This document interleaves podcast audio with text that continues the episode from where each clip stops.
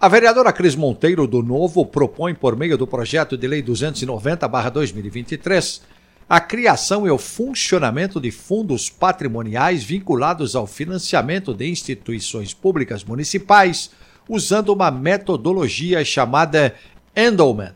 Os endowments, também conhecidos como fundos patrimoniais, são uma forma de financiamento sustentável e de longo prazo para instituições públicas e sem fins lucrativos como universidades, museus, instituições de pesquisa e organizações culturais. Eles são compostos por doações que são investidas e cujos rendimentos são utilizados para apoiar as atividades e programas dessas instituições.